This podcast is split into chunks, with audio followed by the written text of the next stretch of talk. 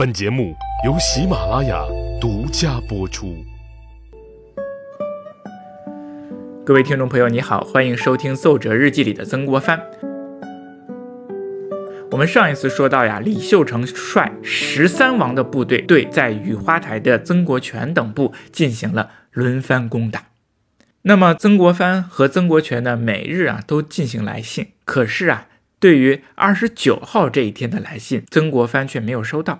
他非常的担心啊，自己的弟弟是在干什么的呢？其本身受伤乎？其全军决裂乎？那我们今天就来说一说，为什么曾国荃没有写信呢？那这就得说李秀成了，因为李秀成啊，见人海硬打猛攻无法取胜，于是他便想升级武器，加大火力，用上了从洋人那里购买的西洋武器——落地开花炮。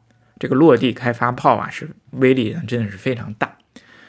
那个后来呀，曾国藩他在奏折当中呢，他曾经这样形容。他说：“洋枪洋炮骤若飞蝗，开花崩炮横飞入营，风随蔽天，流星砸地。你看这波威威力啊，那真是非常大。他瞬间就压制住了湘军，打得他们不敢露头。在落地开花炮的掩护下，太平军每人都拿着树草，带着木板，蛇行前进，来到了壕边。他们想用草和木板填上壕沟，湘军这边呢，就用长矛击刺。”但是太平军的人数太多啊，前者夜失，后者更近，是一波轮着一波。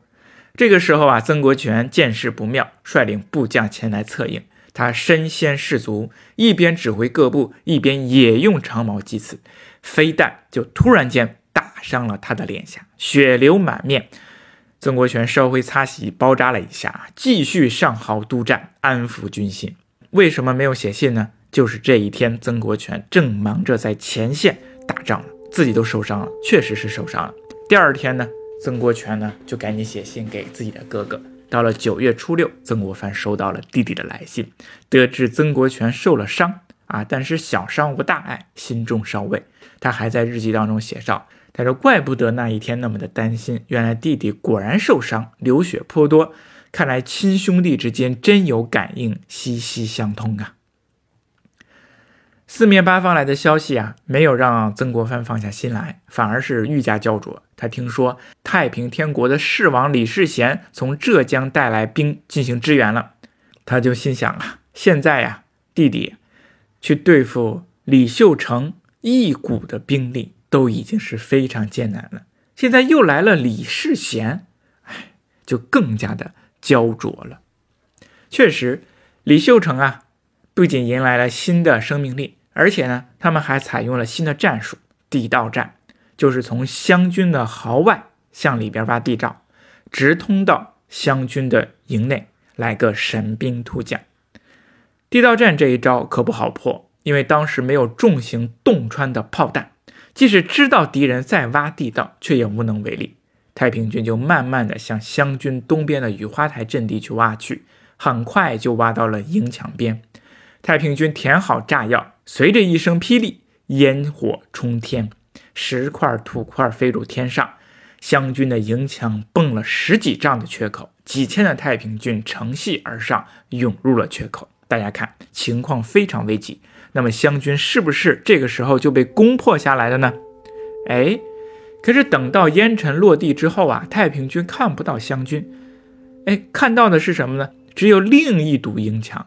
原来湘军在营墙之内又挖了内壕，他们正在平壕而战啊！曾国荃早有预料啊，先挖出了两道壕沟啊。当时人还说：“你挖两道干什么呢？这不是白费力气吗？”现在看，在这里用到了，不然湘军呢就很有可能面临着崩溃的风险。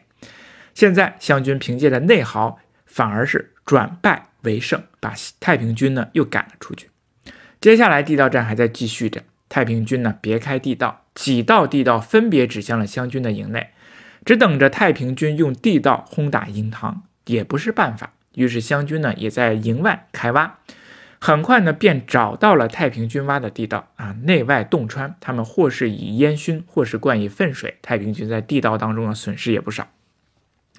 李秀成一计不成，又生一计，百计还攻。曾国荃在这里是将计就计，总能转危为安，稳稳地守住营地。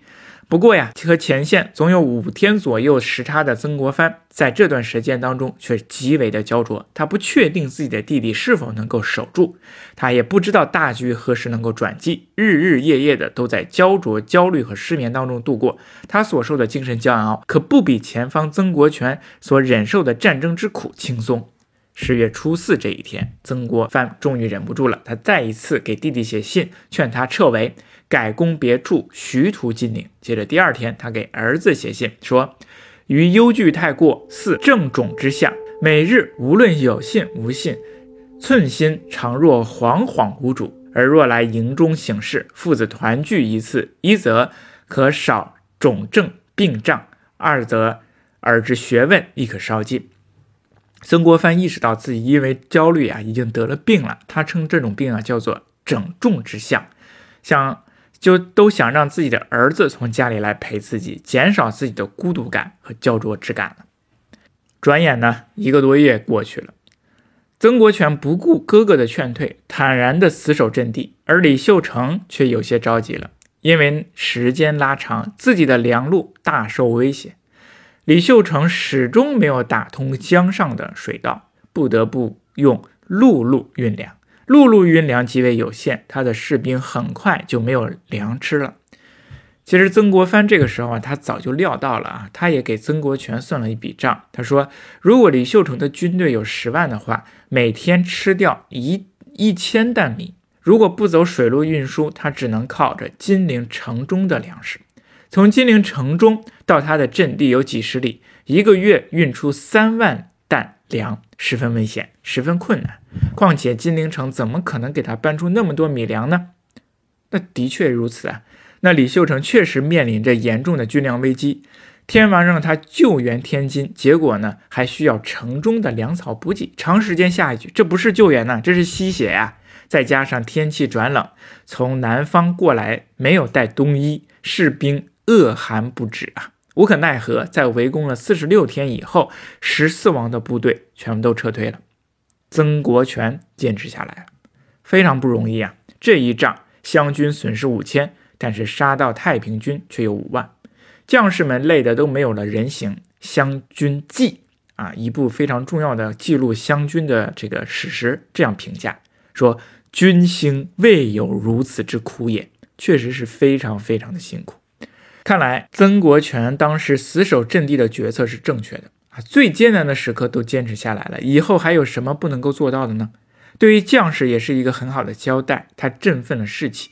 如果当时他真的率军西撤，恐怕攻下金陵、结束战乱还得推迟好几年。尽管李秀成没有攻下雨花台阵地，拔掉曾国荃的这颗钉子，但是他的部队还是有很多的有生力存在的。接下来他就该想下一步的解围方法了。什么样的方法呢？我们下一期再说。谢谢您的收听。